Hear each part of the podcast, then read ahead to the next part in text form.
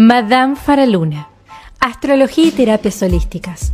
Todo lo que querés saber del universo.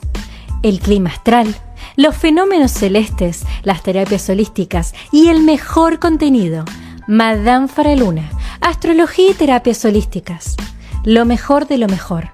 Tu mejor versión te espera. Accede a todo lo que querés saber del universo. Accede a mis servicios en línea Seguime en Spotify, Madame Faraluna. En Facebook, Faraluna Faraluna. El mejor contenido, todo lo que querés saber en Madame Faraluna. Que escuches esto no es casualidad. Saludos astrales.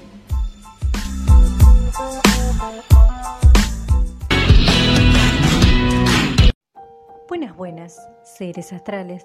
Mi nombre es Madame Faraluna, soy astróloga, terapeuta holística y el día de hoy vamos a hablar de todo lo que necesitas saber sobre cómo se viene el clima astral durante el mes de marzo y además vamos a hablar de la astrogenealogía, qué es la astrogenealogía, para qué sirve y qué es la diferencia del resto de las ramas astrológicas. ¿Qué es esto que está haciendo tanto ruido con la astrogenealogía? Realmente, ¿qué es lo que se puede trabajar de ahí? Quédate acá y en breve vamos a estar hablando del clima astral.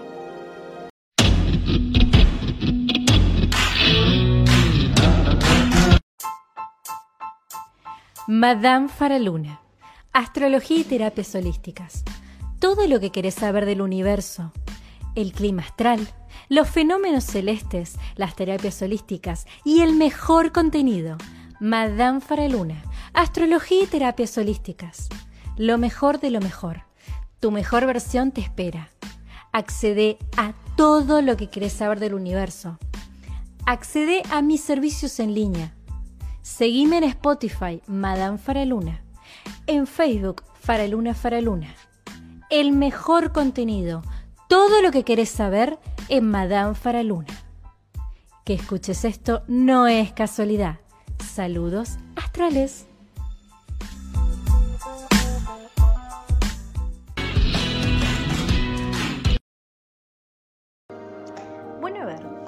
El mes de marzo.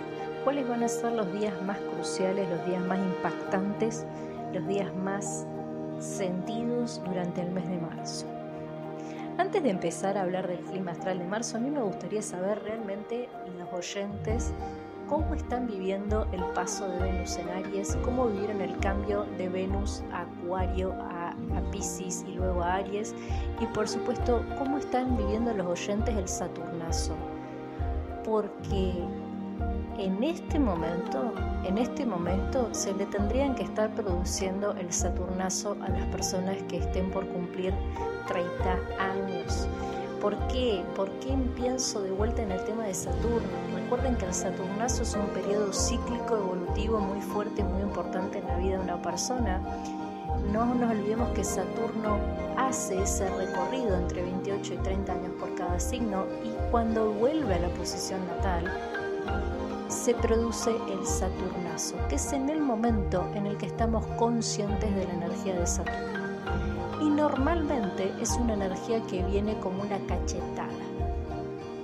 Esto me imagino que las personas que me siguen y las personas que leen astrología y las personas que leen los papers ya lo saben, pero como puntualmente está fuerte la energía de Saturno estos días y más con el ingreso de Venus en Aries que es como que revolucionó todo y mueve las energías de todo el mundo, a mí me gustaría saber del lado de los oyentes cómo están viviendo su Saturnazo. Eh, si quieren me lo pueden comentar, si quieren pueden contestarme en las redes sociales o pueden contestar aquí mismo en el podcast cómo están viviendo su Saturnazo. También me gustaría saber cómo están llevando todos los oyentes el hecho de que todos los planetas estén direccionados, el hecho de que la energía esté a su favor. ¿Realmente están haciendo algo con eso o no? Porque me ha llegado algunos comentarios de qué garrón cuando un planeta está en retrógrado, qué garrón Capri cuando estuvo Mercurio en retrógrado, qué garrón que no puedo, qué garrón los bloqueos. Pero aprovechen también cuando los planetas están direccionados, ¿no? Porque si no parecería como que les queda genial de que los planetas están retrógrados. Aprovechen que todos los planetas están direccionados en este momento porque son cosas que no pasan muy seguido. Yo siempre digo que todo es un aprendizaje, tanto los buenos como los malos momentos, tanto cuando estamos felices como cuando estamos enojados, todo es un aprendizaje. Pero siempre hay que tratar de aprovechar cuando los planetas están direccionados para darle forma a las cosas y para salir por lo que se quiere. Así que es un momento de que se vuelvan a ver su carta astral, es un momento de que se fijen en dónde tocan los planetas a su carta. Bien, Ahora sí vamos a hablar del el clima astral de marzo. Atención porque en marzo tenemos dos momentos muy puntuales. Hay dos cosas que necesito que las agenden ya y que se las tatúen si es necesario. El 7 de marzo hay luna llena en Virgo y el 21 de marzo hay luna nueva en Aries y año nuevo astrológico. Por supuesto que de estos temas luego voy a hablar en mis redes sociales, en Madame Faraluna, pero me gustaría que se lo anoten porque realmente cada vez que hay una luna nueva y una luna llena en cada mes es un tema bastante interesante y especialmente para las personas que trabajan con su carta astral, para las personas que utilizan la carta astral para indagar, para las personas que trabajamos en sí mismas y las personas que trabajamos con la carta astral. La verdad que el tema de las lunas es algo muy importante. Particularmente les voy a adelantar una sola cosita, que es que la luna llena en Virgo este 7 de marzo van a pasar dos cosas. La primera, no voy a atender a nadie, así que las personas que quieran ver eh, sus tránsitos planetarios en la carta, las personas que quieran su revolución solar, las personas que quieran saber cómo le afecta esta energía o las personas que quieran limpiezas energéticas, bajo ningún tema, circunstancia de juicio, se los va a atender ese día. Ese día me lo tomo, así que las personas que quieran saber cómo les afecta la luna del 7 de marzo, ya van a hacer booking a Madame Luna porque no voy a estar trabajando ni el 7 ni el 8 de marzo. Segunda cosa que tienen que anotar para el 7 de marzo. El 7 de marzo se va a completar un ciclo de aproximadamente 30 días, en los que van a tener que pensar 30 días para atrás qué hábito nuevo incorporaron, qué cosa nueva empezaron a hacer por el cuidado de su cuerpo y su salud. Y también van a tener que pensar qué cosas de la rutina de todos los días ya no van más no nos olvidemos que la energía de Virgo es una energía de organización y de depuración. ¿Qué quiere decir esto? Que la energía de Virgo es una energía que nos permite movernos, armar y hacer cosas de manera organizada, pero también es una energía de depuración. Virgo es el signo que viene a liberarse de lo que ya no va más. Es el signo de la limpieza, es el signo del cuidado del cuerpo. Y acá me pueden llegar a decir, yo conozco mucha gente de Virgo que no se cuida, yo conozco mucha gente con luna en Virgo que no se cuida, conozco bla, bla, bla, bla. La verdad es que nadie sabe depurarse y limpiarse y cuidarse mejor el cuerpo que Virgo. Que no lo quieran hacer es otra cosa, pero finalmente ese es el ciclo final.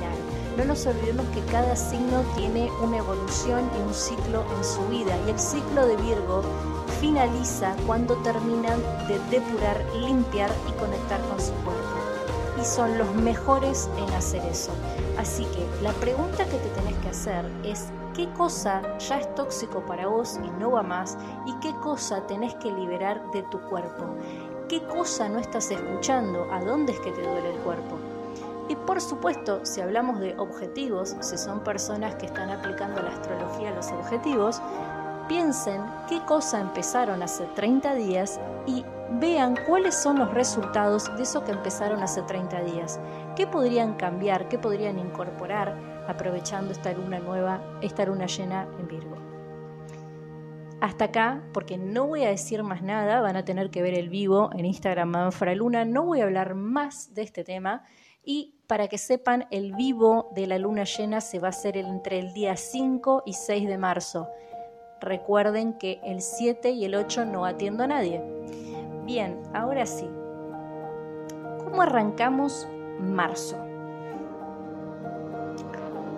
Marzo arranca con la luna en cáncer a 52 grados, arranca con Mercurio en Acuario, arranca con Venus en Aries, arranca con Marte en Géminis, Júpiter en Aries, Saturno en Acuario, Urano en Tauro, Neptuno en Pisces, Plutón en Capricornio y todos alineados, todos los planetas alineados.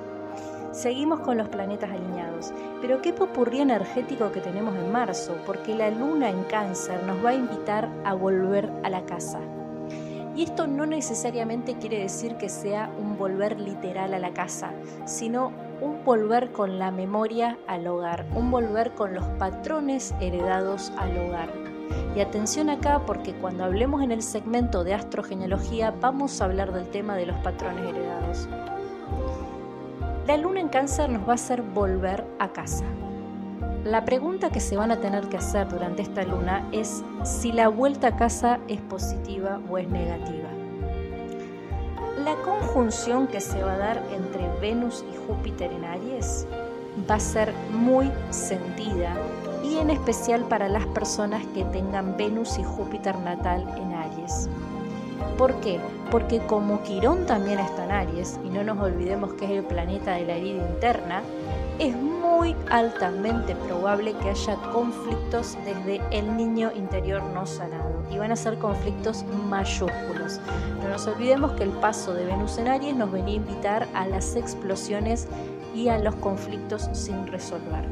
Plutón en Capricornio va a seguir exactamente igual, vamos a seguir reestructurando, rearmando, reorganizando, reconstruyendo o deconstruyendo porque no nos olvidemos que Plutón viene a poner orden en Capricornio. La energía de Acuario, por otro lado, la energía de Saturno y la energía de Mercurio en Acuario, nos va a invitar a aprender a ser más menos objetivos y a mirar las infinitas posibilidades que se nos ofrecen.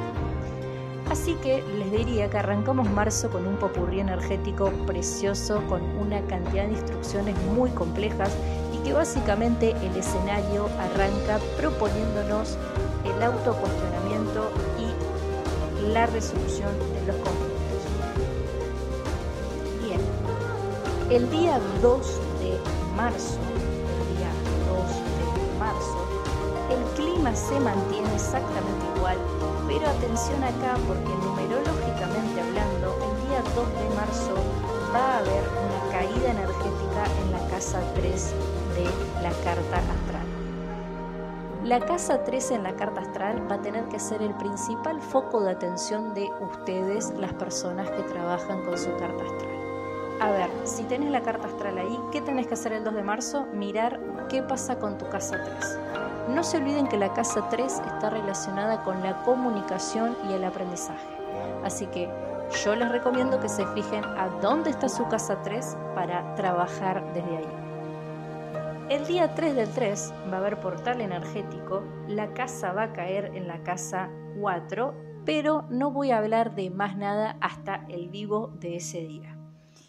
Una cosa importante que sucede también durante este día es que Mercurio, el 3 de marzo, aparte de haber portal, va a ingresar a Pisces y que va a haber una gran conjunción entre Mercurio y Neptuno y un trígono de agua con Pisces y con Cáncer.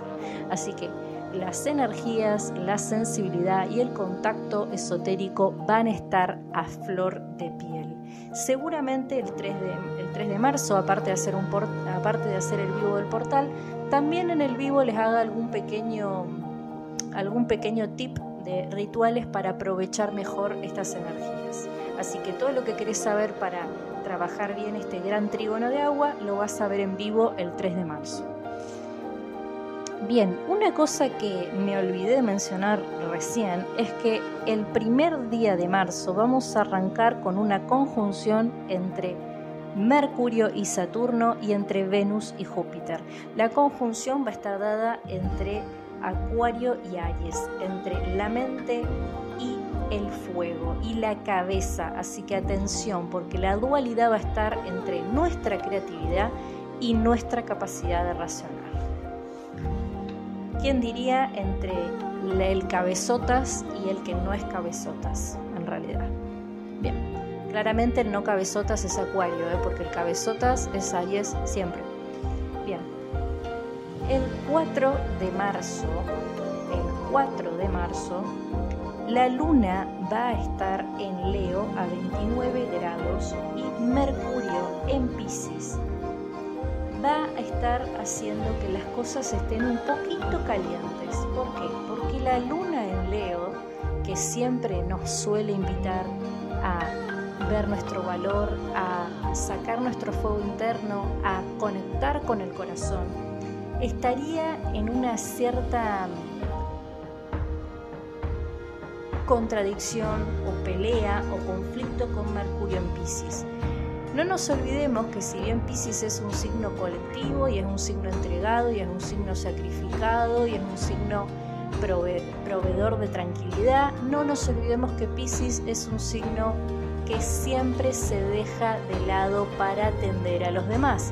Entonces, acá va a haber una gran pelea energética entre la luna de Leo, que es una luna con corazón, es una luna bien sentida, pero no es una luna que se deja de lado, para nada. Leo siempre sale para adelante y jamás se deja para segundo plano. Así que es muy probable que haya algún tipo de dualidad interna o contradicción entre querer ser, querer expresarse y retraerse un poco.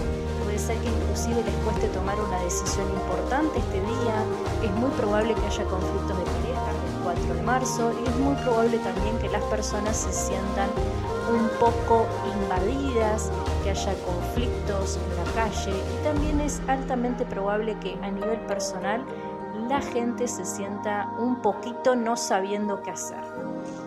Bien. El día 6 de marzo, antes de adentrarnos a la luna llena, la luna ya va a estar posada en Virgo a 34 grados, va a estar en trígono con Plutón y con Urano y va a estar en cuadratura con Mercurio.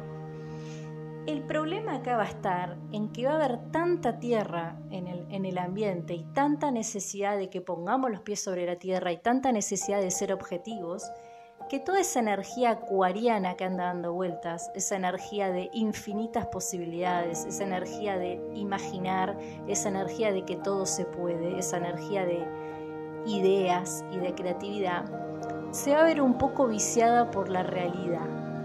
Va a haber una tendencia social a ver el qué pasaría si o qué tal si hiciéramos tal cosa, probablemente haya una gran innovación a nivel tecnológico y científico muy grande, quizás más grande de la que ya hay con la inteligencia artificial, pero va a haber una fuerte energía de Tierra, una fuerte energía entre la energía de Capricornio en Plutón, entre la Luna en Virgo y entre Urano en Tauro, que van a estar, como dije en trígono, los tres grandes elementos de Tierra tirándonos a la tierra, pidiéndonos que seamos concretos, pidiéndonos que demos pasos seguros sin estar pensando tanto en las posibilidades infinitas. Por ejemplo, una situación que se vería viciada esta energía entre la idealización y los poner los pies sobre la tierra. Ustedes supónganse que tienen un kiosco, por darles un ejemplo fácil, ustedes tienen un kiosco que funciona, eh, que hacen caja todos los días, que venden, que tienen clientela, que tienen un sustento seguro todos los meses, que tienen proveedores, que ya saben lo que tienen que hacer al principio y al final de mes. Escenario super tierra, una cosa concreta, establecida, estructural, estable, eh, funcional y por otro lado tienen una idea que está monitoreándolos, una idea que los está rumiando en la cabeza, quizás tienen la idea de ampliar su negocio o tienen la idea de abrir un kiosco más o están considerando tener dos empleados más o están viendo de incorporar algo nuevo al kiosco.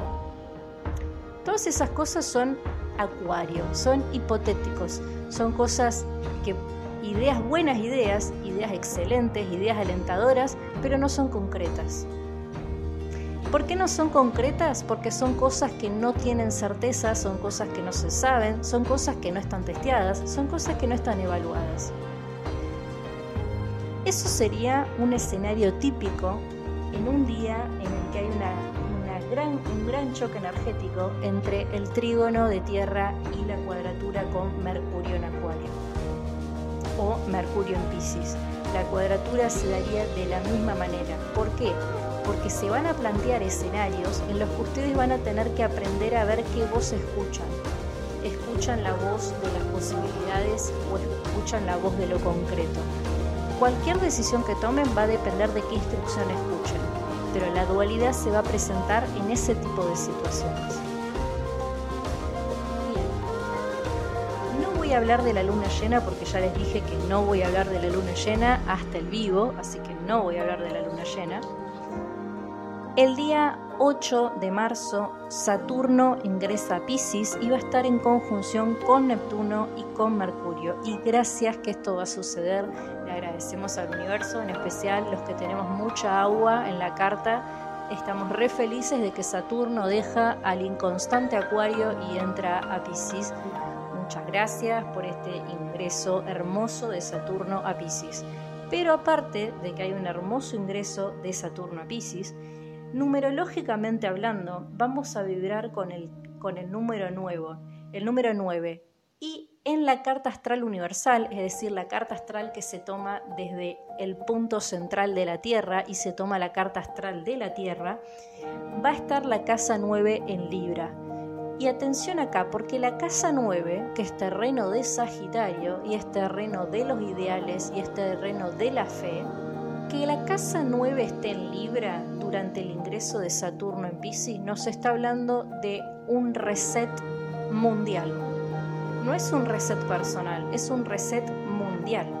Es un cambio de paradigma y un cambio espiritual colectivo a nivel mundial. Es un reset energético mundial. Y de hecho, las personas que trabajamos con energías creemos altamente que el 8 de marzo va a haber un cambio en la energía de la Tierra y en la energía del universo en sí. Va a haber un cambio energético muy fuerte y muy esperado para las personas que trabajamos con ascensos energéticos y energías en diferentes planos. De hecho, hay mucha gente que está conspirando con el 8 de marzo para el cambio de sanaciones, las personas que trabajan con sanaciones energéticas están esperando este día para ascender a la, quinta dimensión y para trabajar con las energías planetarias más palpables. Eh, así que el 8 de marzo es un día muy particular, eh, es un día que todos vamos a sentir el cambio y aparte el hecho de que Saturno entre en Pisces también nos habla de un cambio más consciente a nivel global, a nivel cultural. Una verdadera inclusión, una verdadera conexión con la Tierra, una verdadera conexión con el universo en sí, entender que somos parte de todo, que no somos cosas separadas, sino que somos todos un ciclo, somos todo parte de una gran evolución.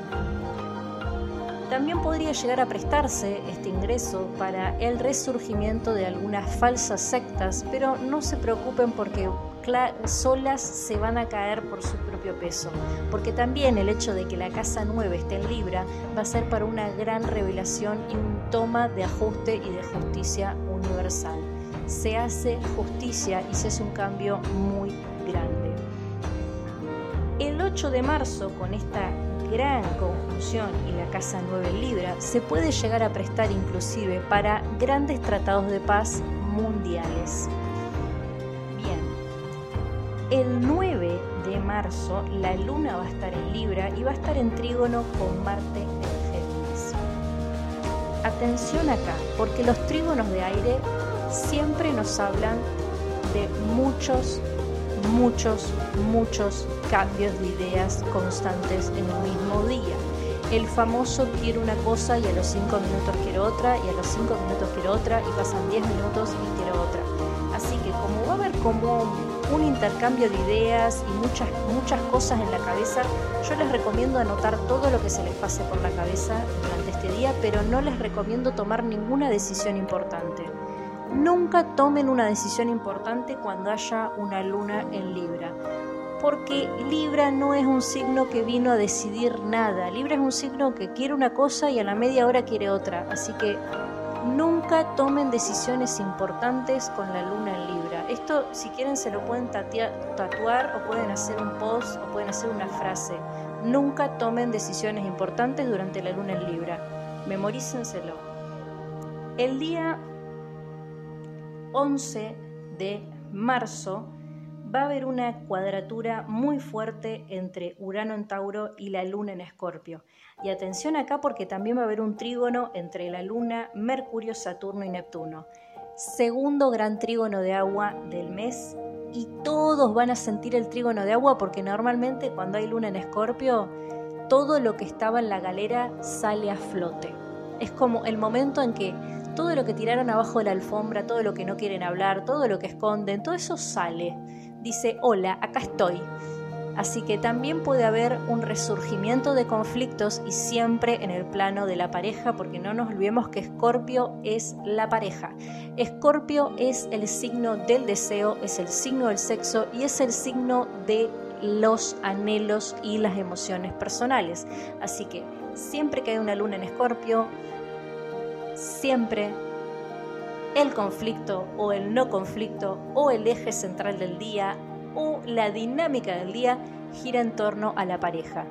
Y este día no les estoy diciendo que ya se, se programen para pelear con su pareja, pero sepan que si hay algo que no está resuelto va a volver a estar sobre la mesa durante el 11 de marzo.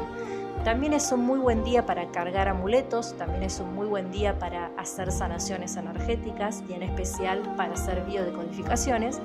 Pero atención acá porque la cuadratura entre Tauro y Escorpio nos va a generar una tensión muy fuerte entre nuestros anhelos y deseos personales y nuestras obligaciones. No nos olvidemos, por favor, que la Tierra, la Tierra siempre es el orden y lo concreto. Así que la cuadratura en Tauro es muy probable que nos genere alguna tensión entre nuestras obligaciones y lo que queremos hacer efectivamente. Siempre que hay una cuadratura, aparte de mirar su carta astral y aparte de ver a dónde caen los signos de la cuadratura en su carta, ustedes tienen que pensar qué instrucción están siguiendo, qué energía están eligiendo. ¿Están eligiendo la instrucción de la luna o están eligiendo la instrucción de Urano en este caso? De todo se aprende. Bien. Vamos con el día 13 de marzo y ya nos vamos acercando al final. Recuerden que acá se va a hablar solamente de los días importantes durante este mes. El día 13 de marzo la luna va a estar en Sagitario. La luna en Sagitario es una luna ideal para pasar página en conflictos, para pasar página de duelos, para pasar página de rupturas amorosas, para pasar página de frustraciones personales.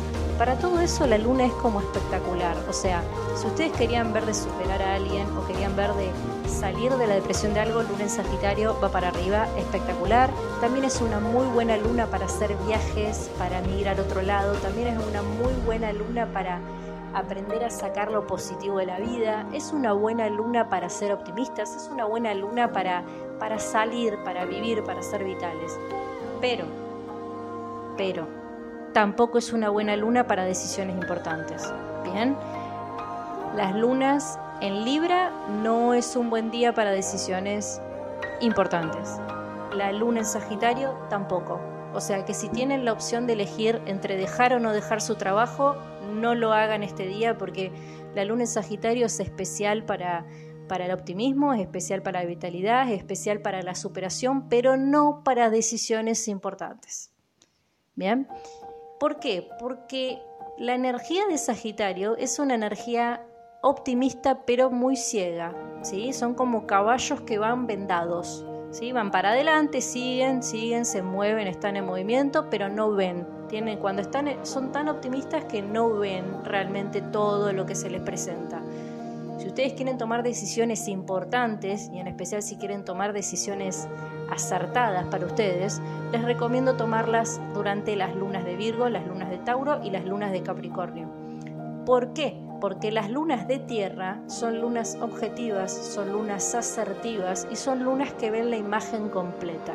Así que si ustedes están esperando para tomar una decisión importante, como puede ser mudarse o no mudarse, cambiar o no cambiar de trabajo, o cualquier cosa que sea importante para ustedes, fíjense qué día hay una luna en tierra. ¿sí? Y las dos lunas que por absolutamente nada en el universo tienen que tomar una decisión importante, luna Sagitario, luna en Libra. Dos, dos lunas que, adiós, no sirven para tomar decisiones importantes. Bien, el día 16 de marzo, y hablando de decisiones importantes, va a haber luna en Capricornio y va a estar en conjunción con Plutón en el mismo signo y en trígono con Urano gran, gran trígono de tierra. Agendalo porque este día es el mejor día, el mejor de los mejores, para pasar al siguiente nivel, para invertir dinero y para tomar decisiones y hacer sociedades importantes. Si ustedes no sabían cuándo invertir, si ustedes no sabían cuándo hacer ese cambio en el kiosco que querían hacer, háganlo el 16 de marzo.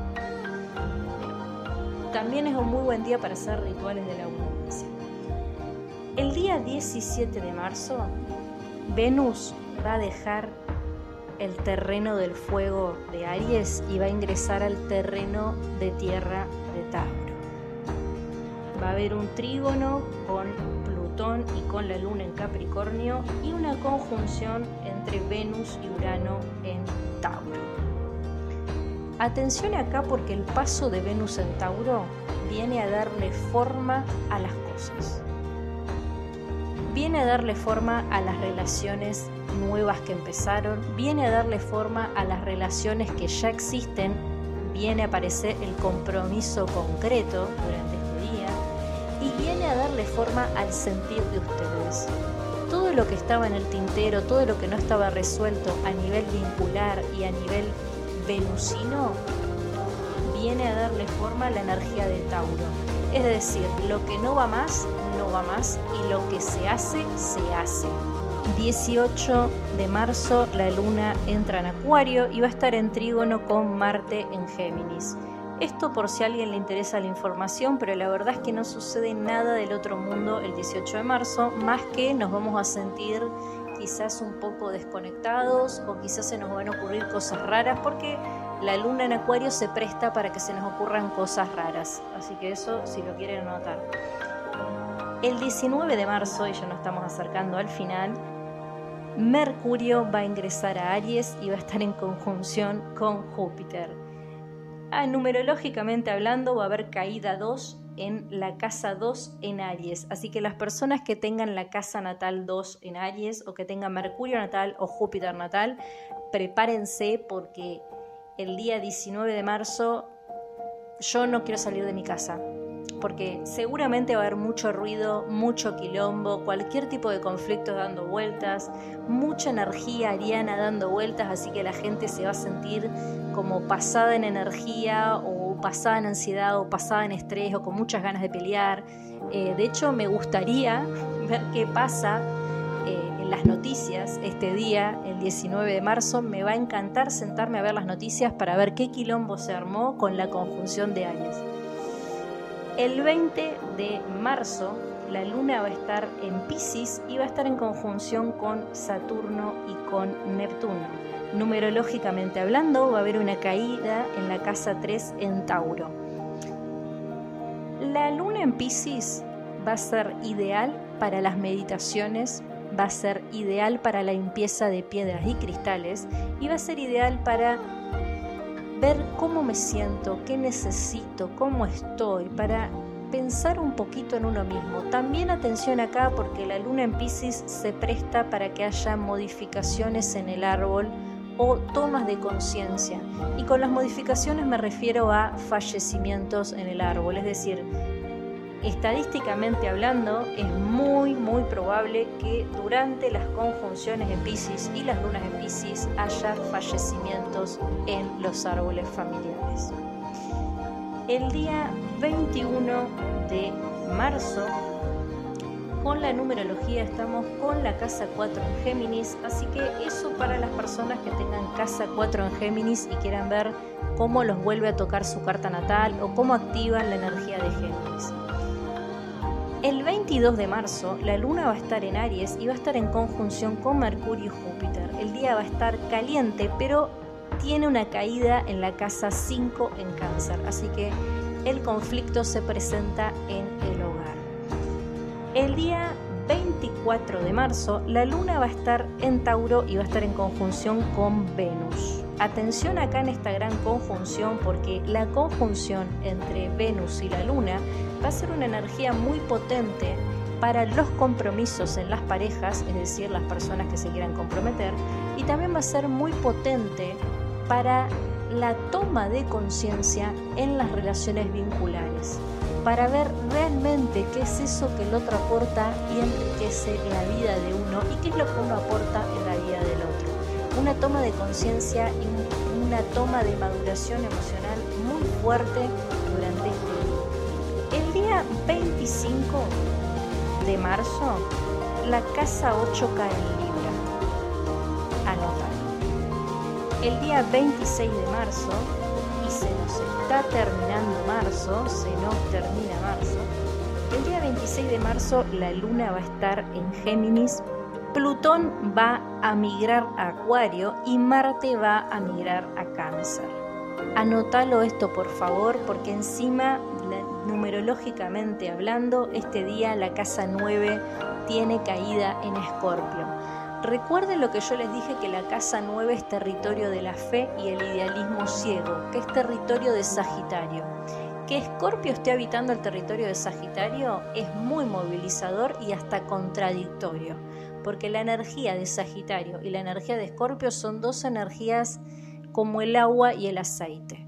Así que el paso de Escorpio en la casa de Sagitario va a ser para que haya ebullición Plutón en Acuario nos va a invitar a una nueva reestructuración, pero una reestructuración en serio a nivel social, no como se viene dando ahora que cambiamos alguna que otra palabrita o decimos las cosas de una manera con más colores, con espejitos de colores, sino que realmente hay una reestructuración social y cultural muy fuerte durante este 26 de marzo por el paso de Plutón en Acuario.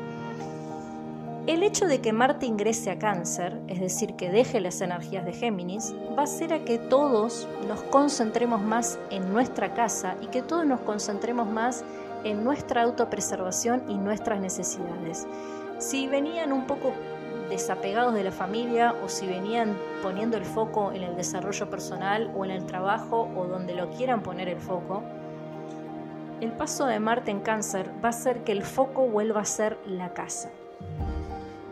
También es un buen día para hacerse constelaciones familiares, es un buen día para hacerse biodecodificaciones, es un buen día para hacerse la sanación del chakra del corazón y de la garganta. Y es un buen día para todo lo que a ustedes les dé seguridad y tranquilidad. El día 29 de marzo, la luna en cáncer hace una conjunción con Marte y un trígono con Saturno y Neptuno. El número 3, la caída de la casa 3 en Tauro. Este gran trígono de agua con la luna en cáncer nos va a agarrar a todos muy sensibles y reactivos. Así que yo lo que les sugiero es que no se tomen nada personal el 29 de marzo, porque es muy probable que se tomen personal cosas que no son personales. Esto es una cosa, una aclaración importante.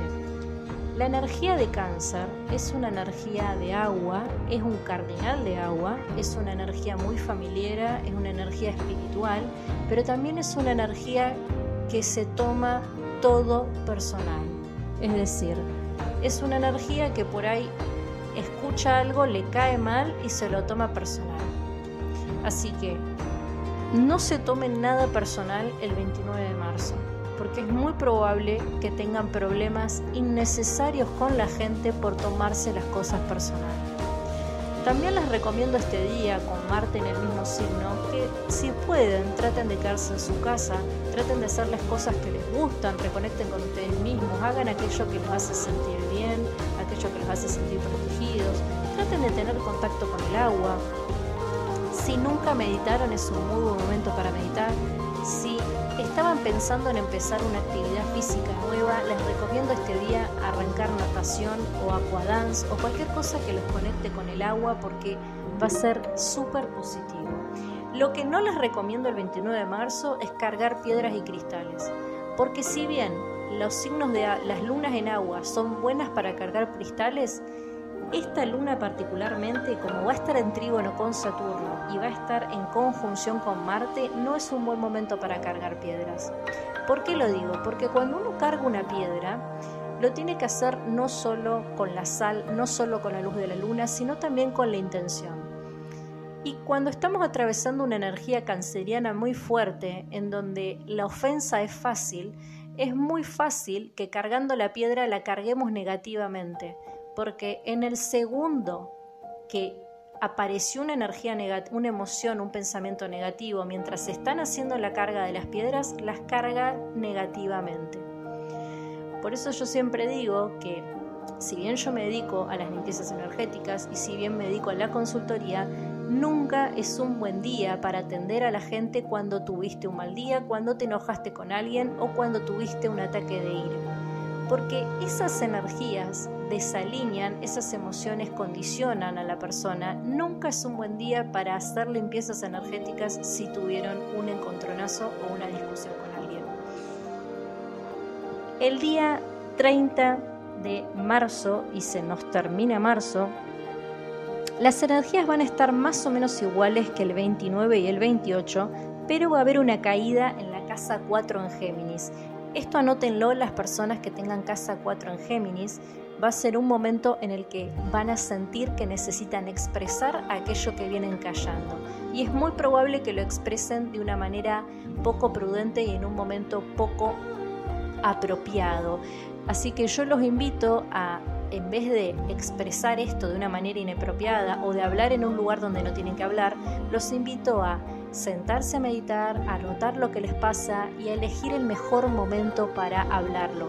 También pueden practicar en el espejo lo que quieren decir y a quién le quieren decir, o pueden hacer una nota de lo que quieren decir, a quién se lo quieren decir, la pueden doblar, la pueden quemar y pueden esparcir las cenizas por el resto de los lugares para que el mensaje llegue el día 31 de marzo y se nos termina marzo, la luna va a estar en Leo y va a estar en trígono con Mercurio y con Júpiter. Va a haber una caída en la casa 5 en cáncer, así que la luna leonina con la casa 5 en cáncer va a tener un escenario y una repercusión directa en el hogar. Y la energía de Leo en el hogar va a hablar de las personas que estén haciendo un proceso de reconstrucción, las personas que estén tratando de hacerse valer o las personas que estén tratando de establecer límites concretos en las familias, este 31 van a tener éxito en eso porque van a tener la fuerza y el empujón que necesitaban para hacerse notar y hacerse respetar. Así que no me extrañaría que el 31 alguien me llame y me diga, ¿sabes qué? Al final me animé a decir esto. ¿Sabes qué? Al final hice esto que quería hacer. O ¿sabes qué? Al final logré que Juancito de los Palotes hiciera tal cosa. Hasta acá el día, perdón, hasta acá el clima astral de marzo, siempre tratando de hacerlo súper fácil y sintético para, para los oyentes. Y ahora nos vamos a hacer una pequeña pausa cuando volvamos vamos a hablar de astrogenética.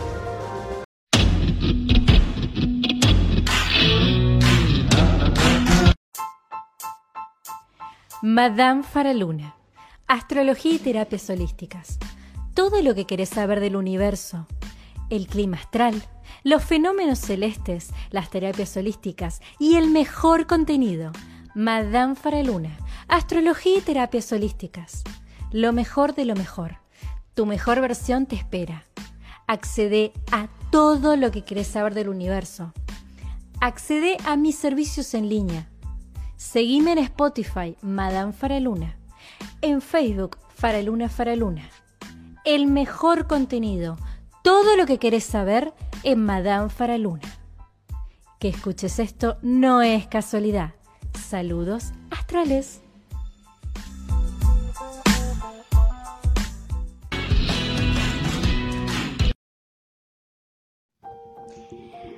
Buenas, buenas, seres astrales, hemos vuelto después de la pausa y vamos a hablar de astrogenealogía. ¿Qué es esto que se viene hablando? Bueno, a ver, primero, la astrogenealogía es una vertiente nueva, si se quiere, y digo nueva porque cuando hablamos de una nueva pedagogía o de, una nueva manera de ver las cosas, decimos que algo es nuevo cuando tiene por lo menos 20 años o 30, dependiendo qué estemos tomando, ¿no? Porque, por ejemplo, si nosotros estamos hablando de la astrología como tal y estuviéramos hablando en relación, no sé, con las constelaciones familiares, la verdad es que las constelaciones familiares al lado de la astrología son nuevas y esto no quiere decir que hayan salido ayer, sino que en cronología y tiempo las constelaciones deben tener 40, 50 años y la astrología tiene cientos y miles de años de antigüedad. Entonces, siempre que hablamos de que algo es nuevo, en realidad estamos hablando, parándonos en algún lugar. Dentro de lo que es la astrología psicológica, es decir, dentro de el foco de la astrología en la persona y en el individuo, la astrogenealogía es bastante nueva. La astrogenealogía básicamente es la rama de la astrología psicológica que se relaciona con las constelaciones familiares. Es decir, cuando uno hace la carta astral, que puede sacar muchísima información y la verdad que depende qué quieras ver, porque la verdad que también podés ver vidas pasadas con la carta astral, podés ver los registros akáshicos con la carta astral, podés ver el karma, podés ver lo que quieras. Todo depende quién sea el profesional y en qué se especialice.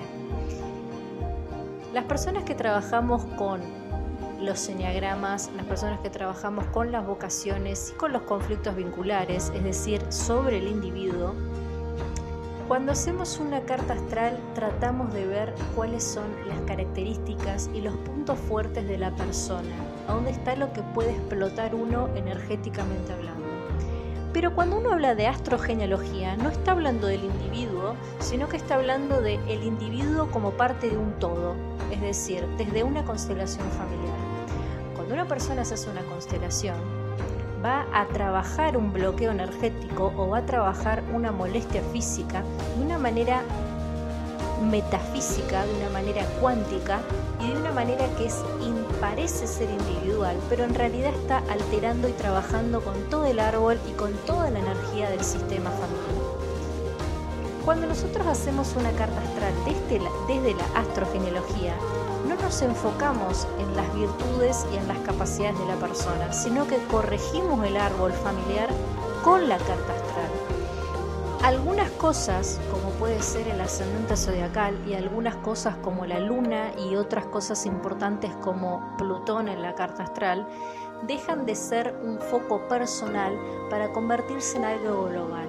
Es decir, si una persona trabaja con un sujeto de manera individual, y le toca interpretar la luna de la persona, supongamos que la persona tiene la luna en cáncer, por inventar un ejemplo, si uno hace una carta astral a modo personal, tendría que trabajar esa luna en cáncer de manera personal, es decir, tendría que trabajar la relación con la madre que tiene la persona, tendría que trabajar la idea de protección que tiene la persona, la idea de empatía que tiene la persona por tener la luna en cáncer. De hecho, las personas que han venido a consulta con luna en cáncer trabajan muy bien con las meditaciones guiadas y responden muy bien a las sanaciones energéticas.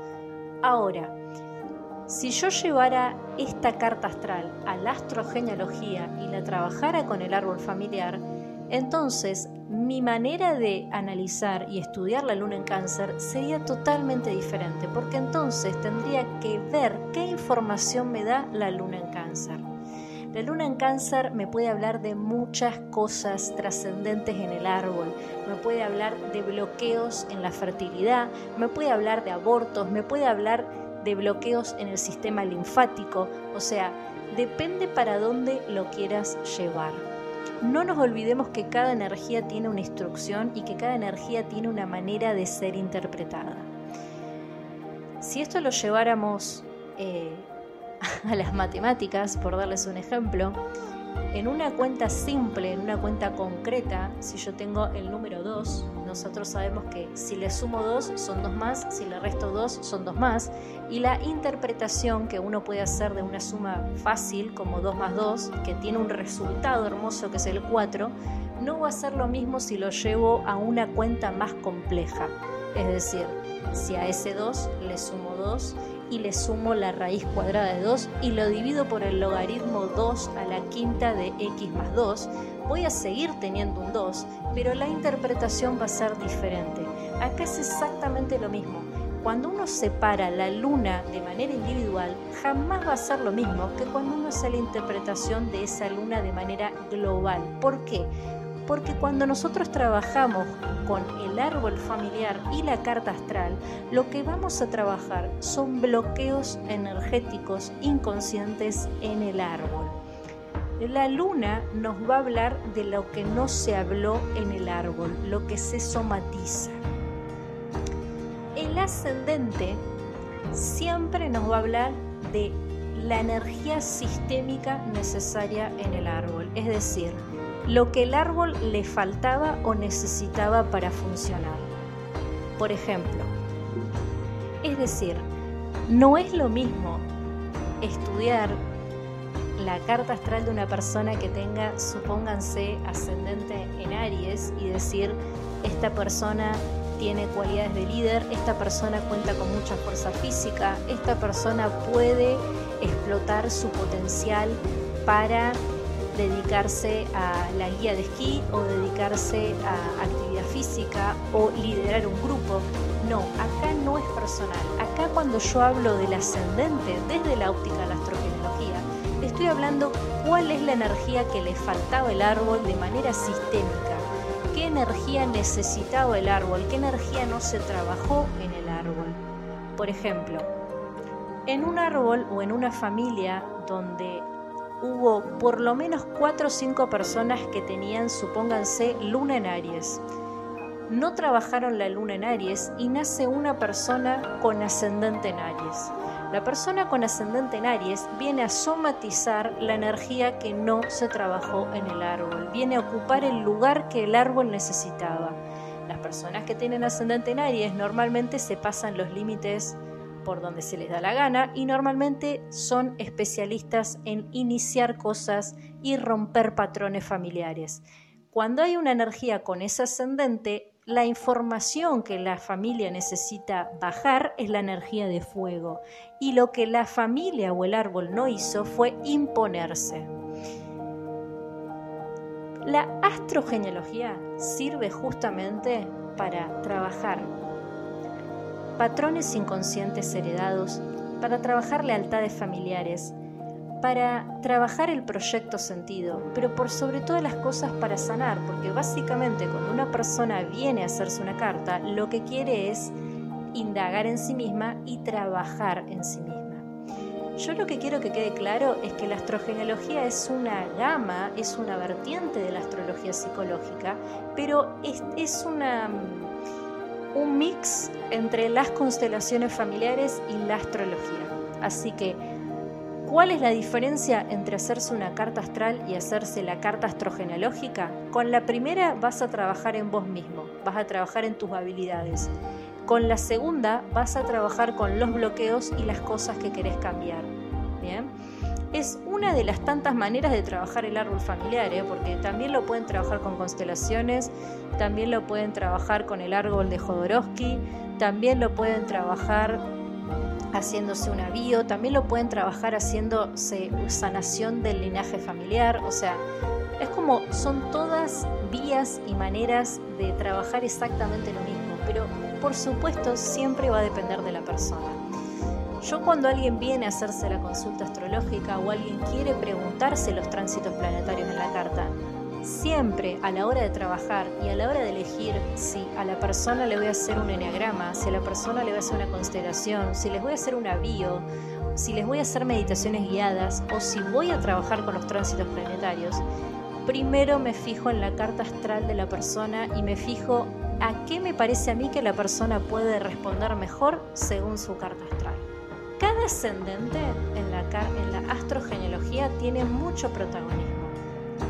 personas que son oyentes fieles de Madame Faraluna saben que yo soy fanática de la energía del ascendente y que creo que el ascendente es lo más importante.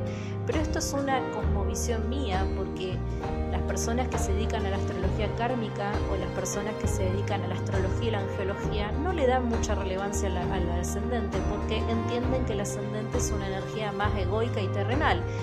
Para mi gusto, como me dedico a la astrología individual o la astrología psicológica, como la quieran llamar, para mí sí es muy importante el rol del ascendente, porque el ascendente es ustedes en la Tierra, así que para mí es muy importante el desenvolvimiento de ustedes energético en la Tierra. Ahora, desde la visión de la astrogenealogía, el ascendente es 10 veces más importante porque es la energía que se necesita en el árbol, es decir, es la energía que se necesita cortar y que se necesita evolucionar. A partir del ascendente se pueden hablar de muchas experiencias, o sea, usted volvamos al ejemplo inicial de esta persona inventada que tiene ascendente en Aries. La persona que trabaja su árbol con un ascendente en Aries me dice mucha información a mí, me da mucha información de una familia, un grupo de árbol familiar en el que faltó pelear por lo que es de uno, porque no nos olvidemos que Aries pelea por lo que le es propio.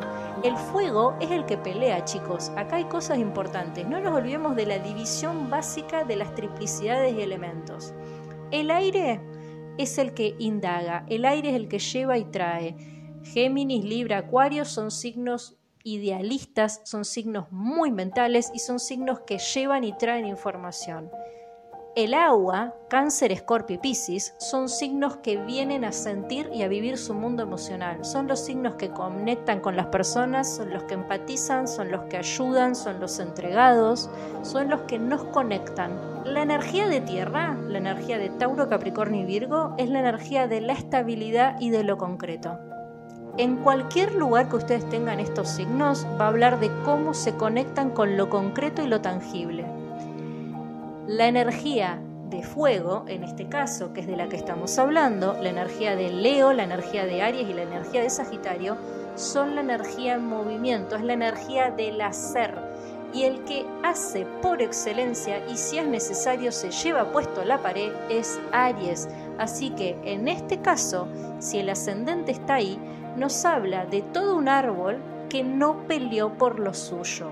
Cuando una persona tiene ascendente en este signo, desde la carta astrogenealógica, a mí me está hablando del vamos, porque después hay que ver otros factores de la carta, hay que ver a Plutón también. A mí ya que una persona venga a consulta para hacerse una carta astrogenealógica y tenga ascendente en Aries, ya me está diciendo que tiene todo un árbol por atrás que no peleó por lo que es suyo. Cada ascendente es una representación energética, cuántica y psicológica de una necesidad en el árbol. Y normalmente las personas que vienen a trabajar su árbol creen que están trabajando por sí mismas, pero en realidad están trabajando por todo el árbol, porque a donde hay una corrección chiquita, se corrige todo en donde hay alguien que cambia la manera de hacer las cosas o cambia la manera de ver las cosas, todo lo demás se cuestiona y todo lo demás se empieza a ordenar por resonancia energética. Voy a hacer un video para YouTube sobre astrogenealogía. No lo voy a hacer ya porque como yo ya les dije tengo un bebé chiquito, así que no puedo hacer las cosas con la misma constancia que están acostumbrados a ver el contenido, pero sí voy a hacer un vivo perdón, una grabación para YouTube de astrogenealogía donde voy a poner cada ascendente uno por uno cuál es la instrucción en el árbol que tiene. Y esto va a ser más visual para las personas que están aprendiendo y para las personas que les interesa. Hasta acá el video de hoy, hasta acá el podcast de hoy, espero que les haya gustado. Si les gustó, compartir y dale like y acordate que el mejor contenido de astrología del ritmo en un solo lugar esto no es casualidad. Saludos. Hasta